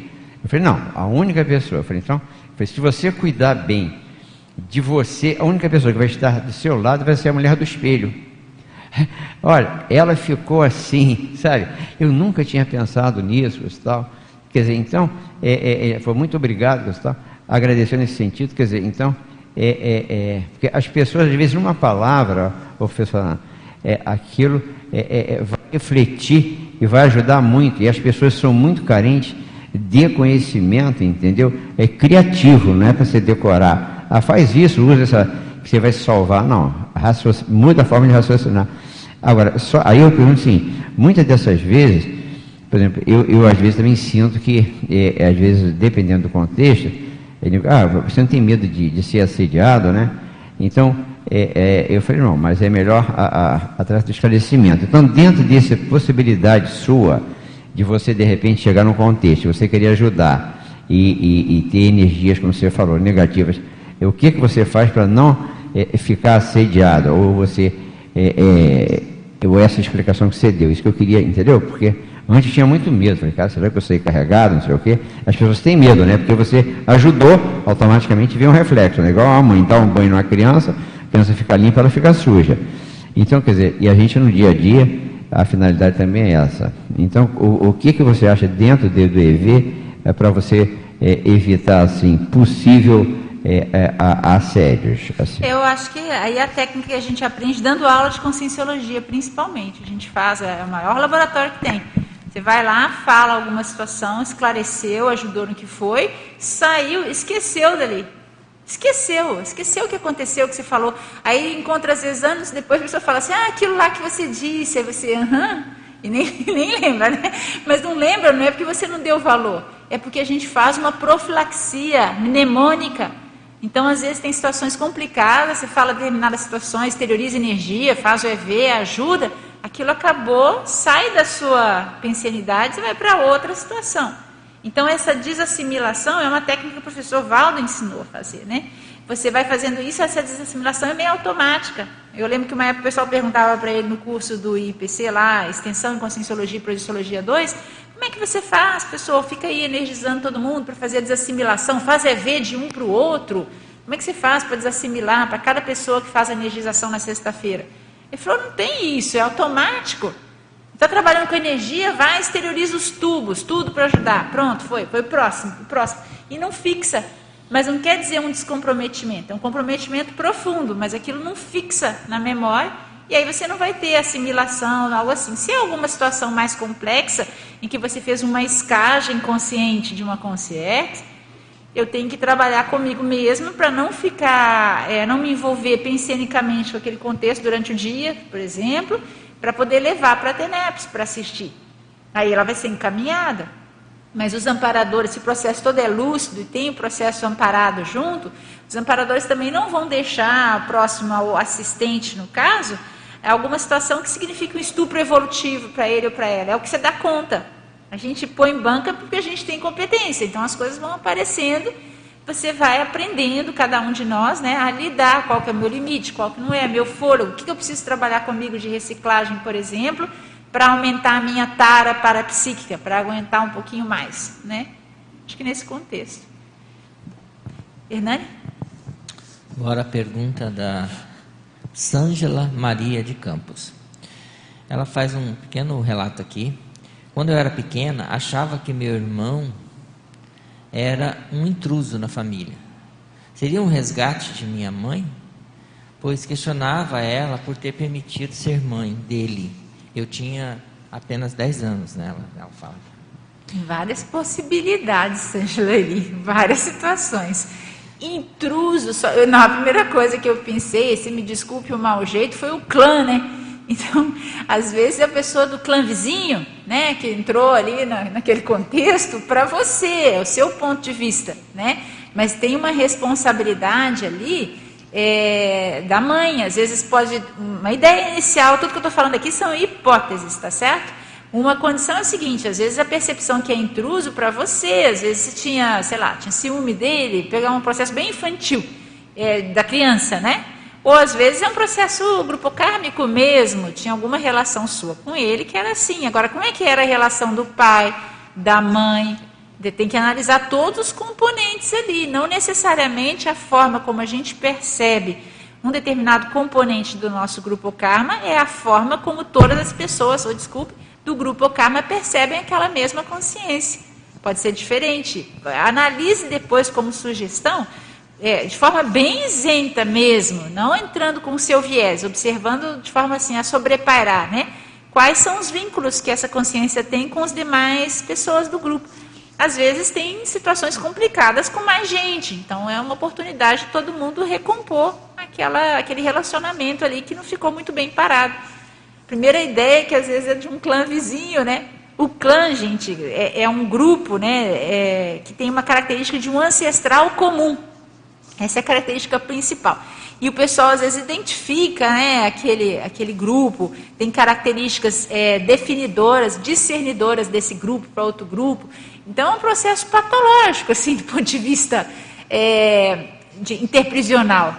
Mas a questão é a gente identificar o que, que a gente participa, como é a panela né, que a gente fala, que panelinha que a gente faz parte, como que a gente pode fazer para transformar numa panela cósmica, né, cosmovisiológica, policármica, né, com todo mundo junto, misturado, sem sofrer tanto, né? Agora, Carlos Daniel Mandolese de Araújo está perguntando. É, gostaria de perguntar a Ana se ela já passou por situação familiar em que não há briga ou conflito expresso, mas certo antagonismo velado no extrafísico. Como lidar com esse tipo de situação?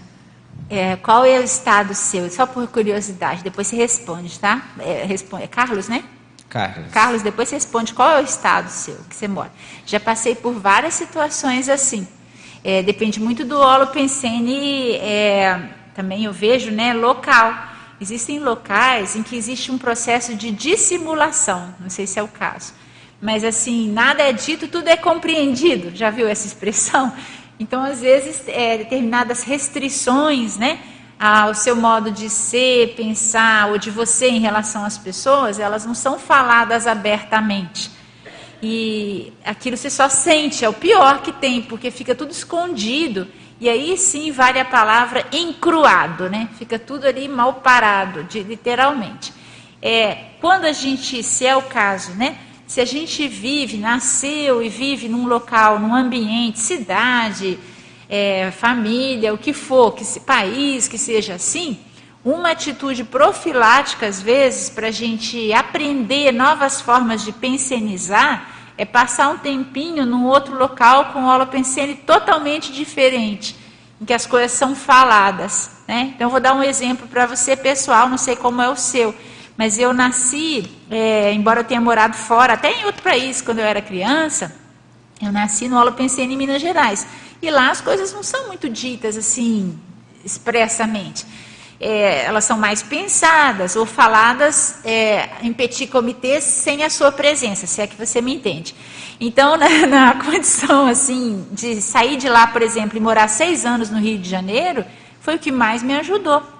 Para pessoas talvez que nascessem no Rio de Janeiro, não seja tão gritante isso, mas para mim foi um choque muito positivo de falar tudo abertamente na cara às claras. Não estou falando que não tem escondimento lá, mas é muito diferente. Então você vai num ambiente assim, é muito bacana. O meu pai tem uma ideia, não é conscienciólogo, nada disso, mas que é bacana. Quando você nasce em um ambiente que só tem montanha em volta, a sua tendência é pensar de forma mais fechada. Se você nasce num ambiente que é assim de mar aberto e você enxerga longe, não é que vai resolver o problema evolutivo, mas ajuda a ter uma predisposição a um abertismo maior, né? Então, às vezes, vale a pena viajar, fazer uma viagem cultural, turística cultural, a outros ambientes, outros países, com outros idiomas, para enxergar melhor aquele contexto que a gente está vivendo e a colaborar para a técnica daquele sobrepairamento, né? Evolutivo, às vezes até sobrepairamento projetivo. A gente tem muita gente tem projeção lúcida quando faz isso, né? Mas é, a experiência que eu tenho é essa. E às vezes a experiência, assim, é, ajuda você a dar uma quebrada nesse ambiente mais de escondimento. Então, por exemplo, vou dar um exemplo bem comum, tá? Alguém chega nesse contexto e as coisas não são ditas, não tem um antagonismo, mas tem fofoca, por exemplo, que é o antagonismo. Aí alguém chega e fala assim: vou falar para você isso, mas não conta para ninguém. É uma fofoca, né? Então aí um jeito de quebrar que eu aprendi também numa oportunidade, é chegar e falar assim, se é fofoca, porque você está me falando? Aí a pessoa para na hora, perde a sem graça, fica sem graça, né? E não conta. Ou então, uma outra situação, olha, é, fulano aqui, por exemplo, né? Eu vou chegar e falar assim, Odílio, é, coisa assim, Hernani, o Odílio está querendo falar isso aqui de você, é melhor ele falar direto para você. Entendeu? Então eu já fiz isso também. E aí essas coisas quebram, né? Ajudam a pessoa a, a falar assim, peraí, não, o que você queria falar mesmo para ele, né? É, que, ele vai lá e fala, por exemplo, na cara. Então a gente vai ajudando, isso é lógico, com muita educação, com polidez, mas você vai ajudando a reeducar né, as pessoas para isso aí. Mas se quiser falar depois mais alguma coisa, você aprofunda, tá bom? Acho que a base aí é o exemplarismo, né? É. A gente procurar ser aberto. Ser aberto, falar o que você pensa e fala. Descomplicado. Né? Isso. Né? E aí sem, gera um. Sem burocracia. e sem burocracia, Porque é aí ótimo. você ajuda é. todo mundo. Aí é. a pessoa vai acabar seguindo seu exemplo, né? Tem uma coisa que você falou agora, Hernani, veja se você concorda, assim, quando você falou o negócio da burocracia, a primeira coisa que eu lembrei, talvez pelo ambiente que a gente, né, do Estado que a gente resumou, é da monarquia.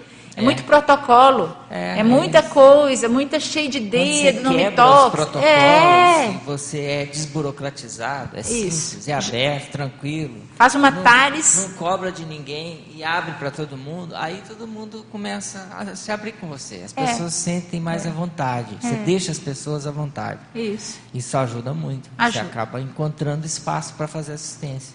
Perfeito. Tem mais alguma pergunta aí? Agora aqui tem uma, uma pessoa perguntando aqui, é Batista Lopes, assinou como Batista Lopes. Ela fala aqui, quais é a pessoa, né? Não sei se é homem ou mulher. É, quais técnicas você usa nas suas recomposições das relações? Muita calma nessa hora, canja de galinha. A técnica principal que eu faço é o seguinte: sempre me incomodou muito ficar com algo, até mais do que eu deveria, né? É ficar com algo mal parado com alguém. Então, isso sempre incomodou, mais que deveria, porque às vezes eu ficava encucada, sofria, e aquele negócio não saía, ficava um batopensene, né? repetitivo, muito chato.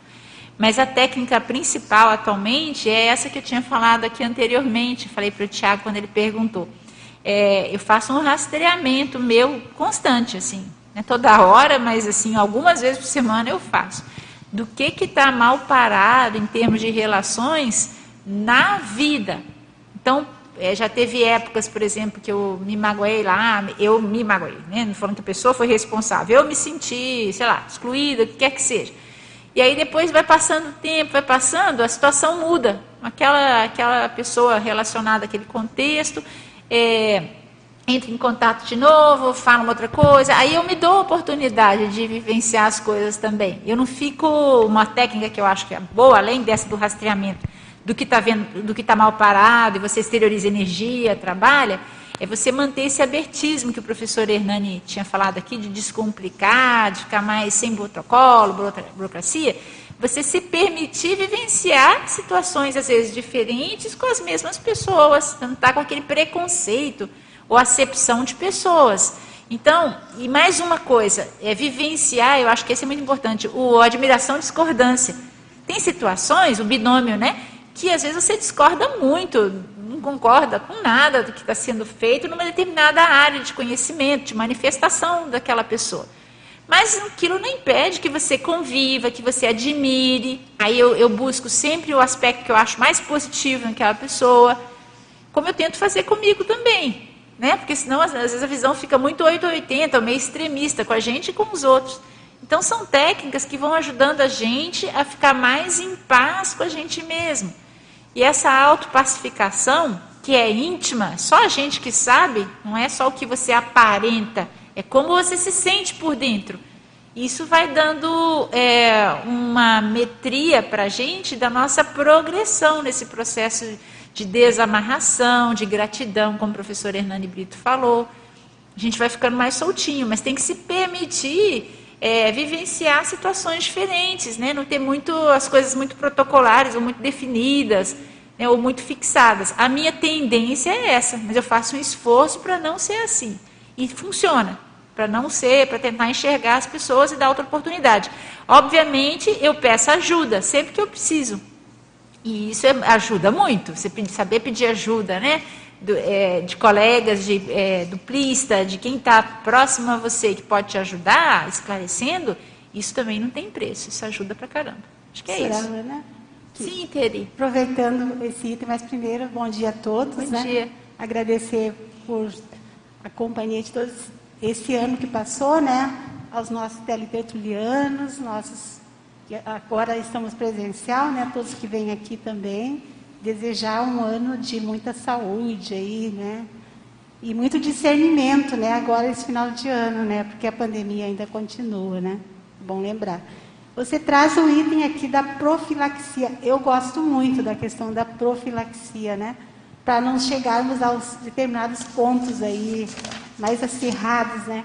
Então, se tu pudesse comentar mais uh, sobre esse item aí, que é a questão para essa maior responsabilidade com o intermissivista, né, que você traz aqui, já que a gente, a princípio, né, tem um pouco mais de lucidez, né, seria o ideal. Poderia falar mais, por favor, dando umas dicas aqui também? Poderia, aqui nessa questão da profilaxia, na primeira página, né, você diz, é, a questão mais séria aqui é a autoavaliação e a autocrítica.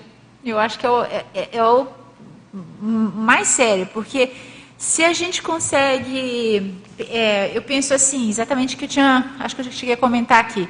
Eu tenho uma relação conviviológica, a responsabilidade ali é minha e de quem está com quem eu estou convivendo. Ela nunca é, é, só de uma pessoa. O acerto ou o desacerto numa relação é, de convivência, seja ela dois, familiar, ou o que for, para mim é sempre uma responsabilidade grupal. Todo mundo tem um percentual de responsabilidade ali.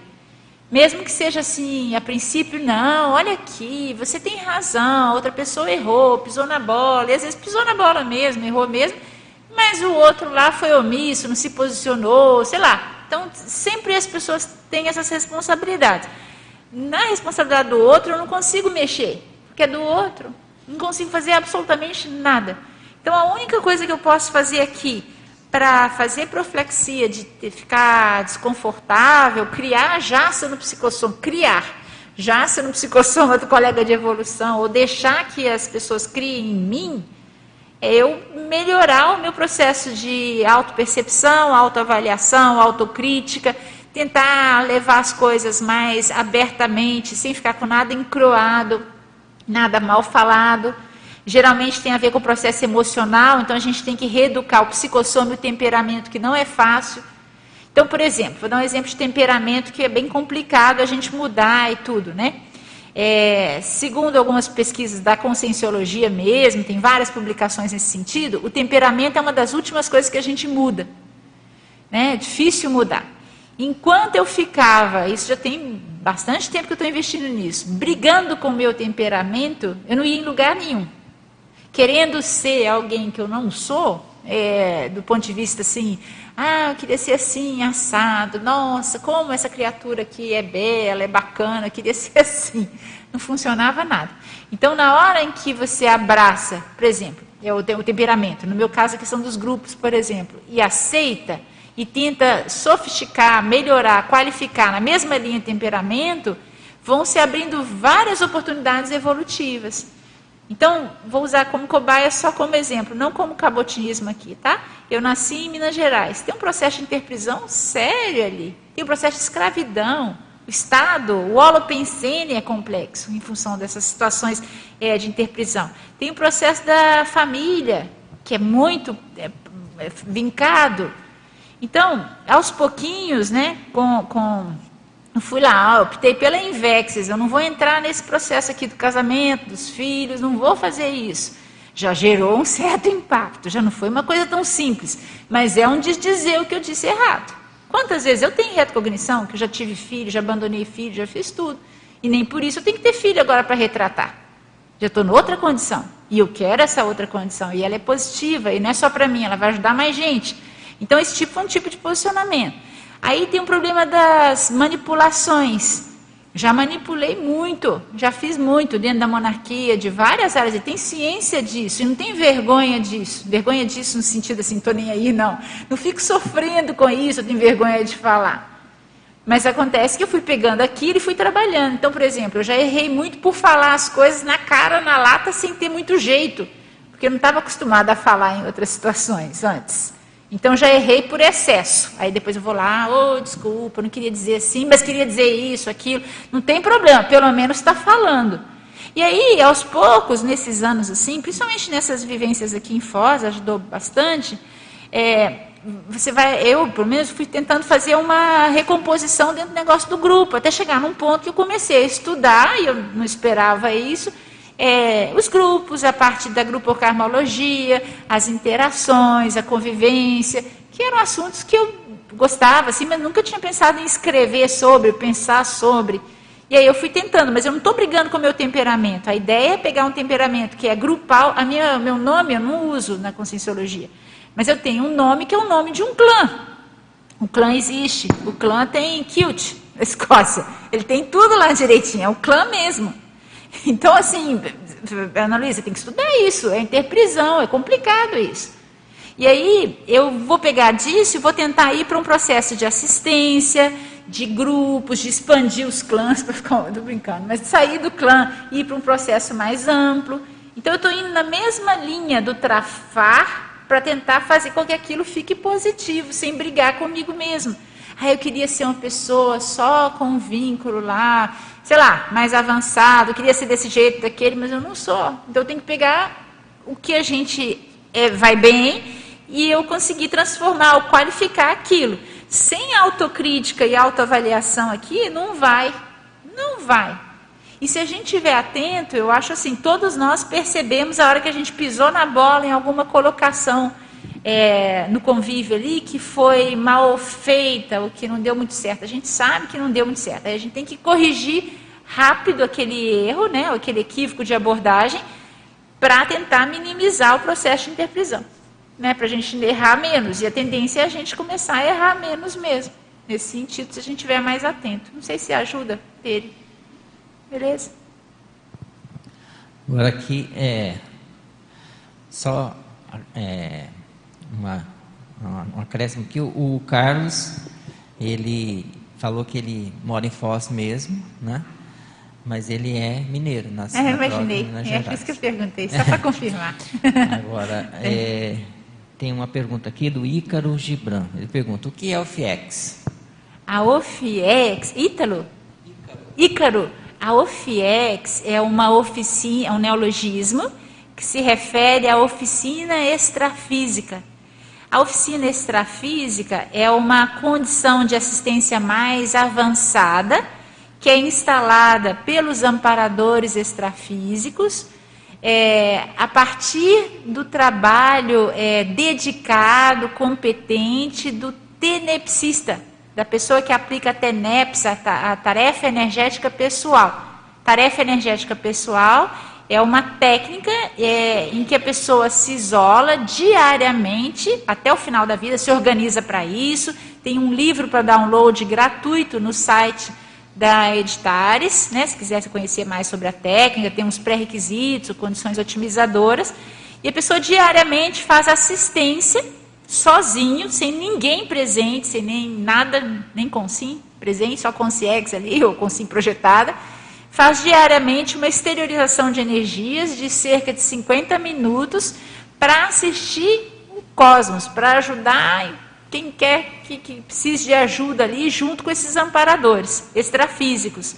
Quando esse trabalho da TENEPS fica bem é, maduro, já estruturado, no nível maior de profissionalismo, e a demanda assistencial é crescente né, em relação a esse tenepsista, os amparadores de função ou daquele trabalho propõem a condição lá de é, instalação de um ambulatório 24 horas de assistência extrafísica, que é essa OFIEX. E aí, geralmente, ocorre uma mudança da equipe amparadora que superintende esse trabalho extrafísico. A OFIEX, ela se desfaz com a dessoma do tenepsista, tá certo? Ela é mantida a partir das suas energias. Mas para instalar essa condição é preciso que exista uma é, competência atestada né, ao longo de um bom tempo né, de TENEPS, uma, um veteranismo talvez seja a melhor palavra, né, e um trabalho assistencial que justifique aquele esforço extrafísico, aquela paratecnologia e tudo ali para otimizar essas assistências parapsíquicas a partir das energias do ofiexista, que é a consim foi promovida, antes tenepsista, agora ofiexista. Tá certo? Se você quiser estudar mais sobre isso, existem verbetes na enciclopédia da Conscienciologia e existe um livro que é resultante, a professora Kátia Aracá que organizou, que é resultante de uma entrevista que o professor Valdo Vieira concedeu ao Conselho de Epicons há alguns anos, com várias questões sobre a OFIEX. Esse livro também está disponível para venda na Shopcons, eu acho. Agora aqui a pergunta é da Josi Oliveira de Campina Grande, Paraíba. Ana, como você vê o poder do afeto no processo de recomposição grupocármica? Acho muito sério, Josi. É, eu acho que cada consciência tem uma forma de abordagem, né, de, de, é, de interação, e o afeto não necessariamente se expressa é, da mesma maneira para todas as consciências. É, deixa eu ser mais clara. Tem gente que é mais é, extrovertido, tem gente que é mais introvertido, mas a gente pode perceber essa manifestação do afeto em várias manifestações da pessoa, às vezes na forma de falar, no cuidado que a pessoa tem. Então a gente, não, eu pelo menos procuro não ter um estereótipo disso na cabeça, né? É, mas eu acho que é fundamental a condição de saber ou a gente aprender a expressar a nossa afetividade. Existem várias situações de recomposição, de interação, em que a abordagem mais afetuosa, seja como for a manifestação desse afeto, é o que permite o rapó com a consim ou com a consciex ali. Né? É muito difícil a gente conseguir fazer algum tipo de interlocução tarística se não existe esse rapó inicial.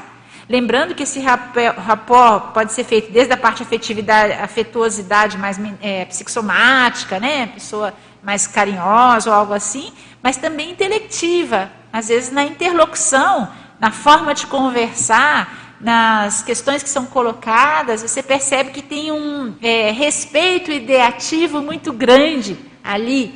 E aquilo é acolhedor. Então é, é, bacana estudar essas manifestações de afeto a partir dos quatro veículos de manifestação. Não só, porque a caricatura né, é o processo mais, às vezes, maternal, mais né, é, é efusivo, e nem sempre é assim. Mas o fato de não ser assim não quer dizer que seja afetuoso.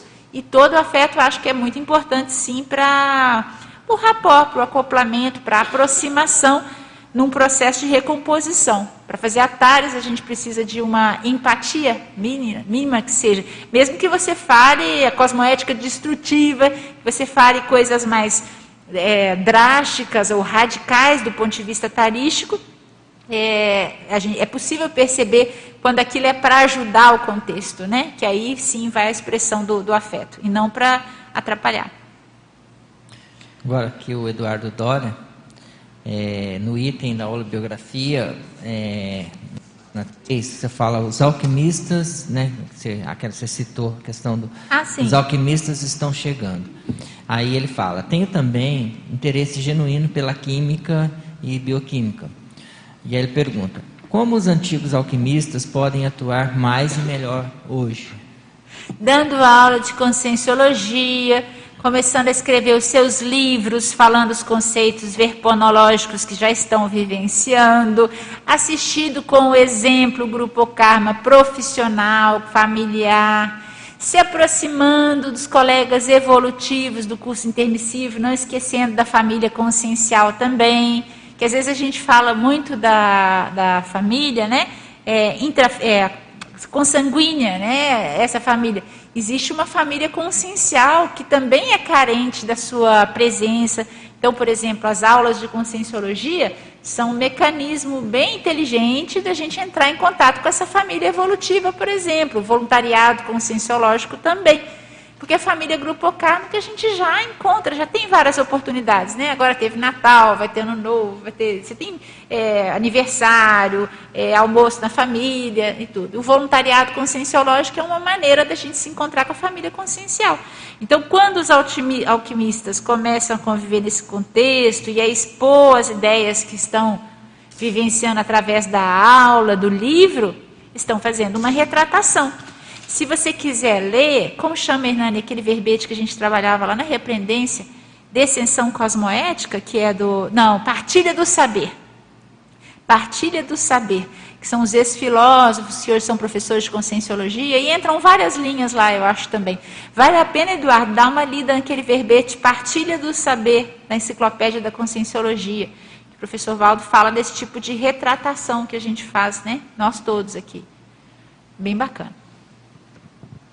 Bom, a gente já está caminhando para o final, então você poderia fazer suas considerações finais para a gente encerrar. Eu queria também desejar um 2022 com muita saúde, acho que é o principal, igual a ter, para todo mundo. Ficar esperto nessa condição agora que a pandemia ainda continua um pouco. A gente viajou agora para encontrar a família, todo mundo nasceu e só nós dois de máscara, só tirava a máscara para comer, se é um ET, mas não interessa, você está tá ajudando você e todo mundo ali. Então, ficar, mas assim, com muita saúde, com mais GESCONs, quem quiser escrever, escrever para a Enciclopédia da Conscienciologia, né? É, e agradecer muito a presença de toda a equipe aqui, a equipe intrafísica. Para mim, pessoalmente, o epicentrismo em debate é muito sério, porque ele está me ajudando a resgatar a questão da escrita. Então, eu sou muito grata à equipe toda da, aqui, especialmente a professora Hernani, a professora Gisele, que coordena o trabalho aí e convidá-los a participarem, né? Agora a gente já está com uma abordagem presencial, né? Então toda sexta-feira a gente tem ininterruptamente os temas aqui. Muito obrigada e um bom aí ano novo para todo mundo. Obrigado, professora Ana, obrigado a todos que participaram. Hoje nós tivemos 77 espectadores simultâneos, 525 acessos no total e 13 participantes presenciais aqui no tertuliário. O tema do nosso próximo Epicentrismo Debate é Sinergismo, Dinâmica Parapsíquica, Epicentrismo Consciencial. Dentro da Parapercepciologia, professor Luiz Gonçalves. Então, muito obrigado a todos, feliz 2022 e até o próximo Epicentrismo Debate. Muito bom.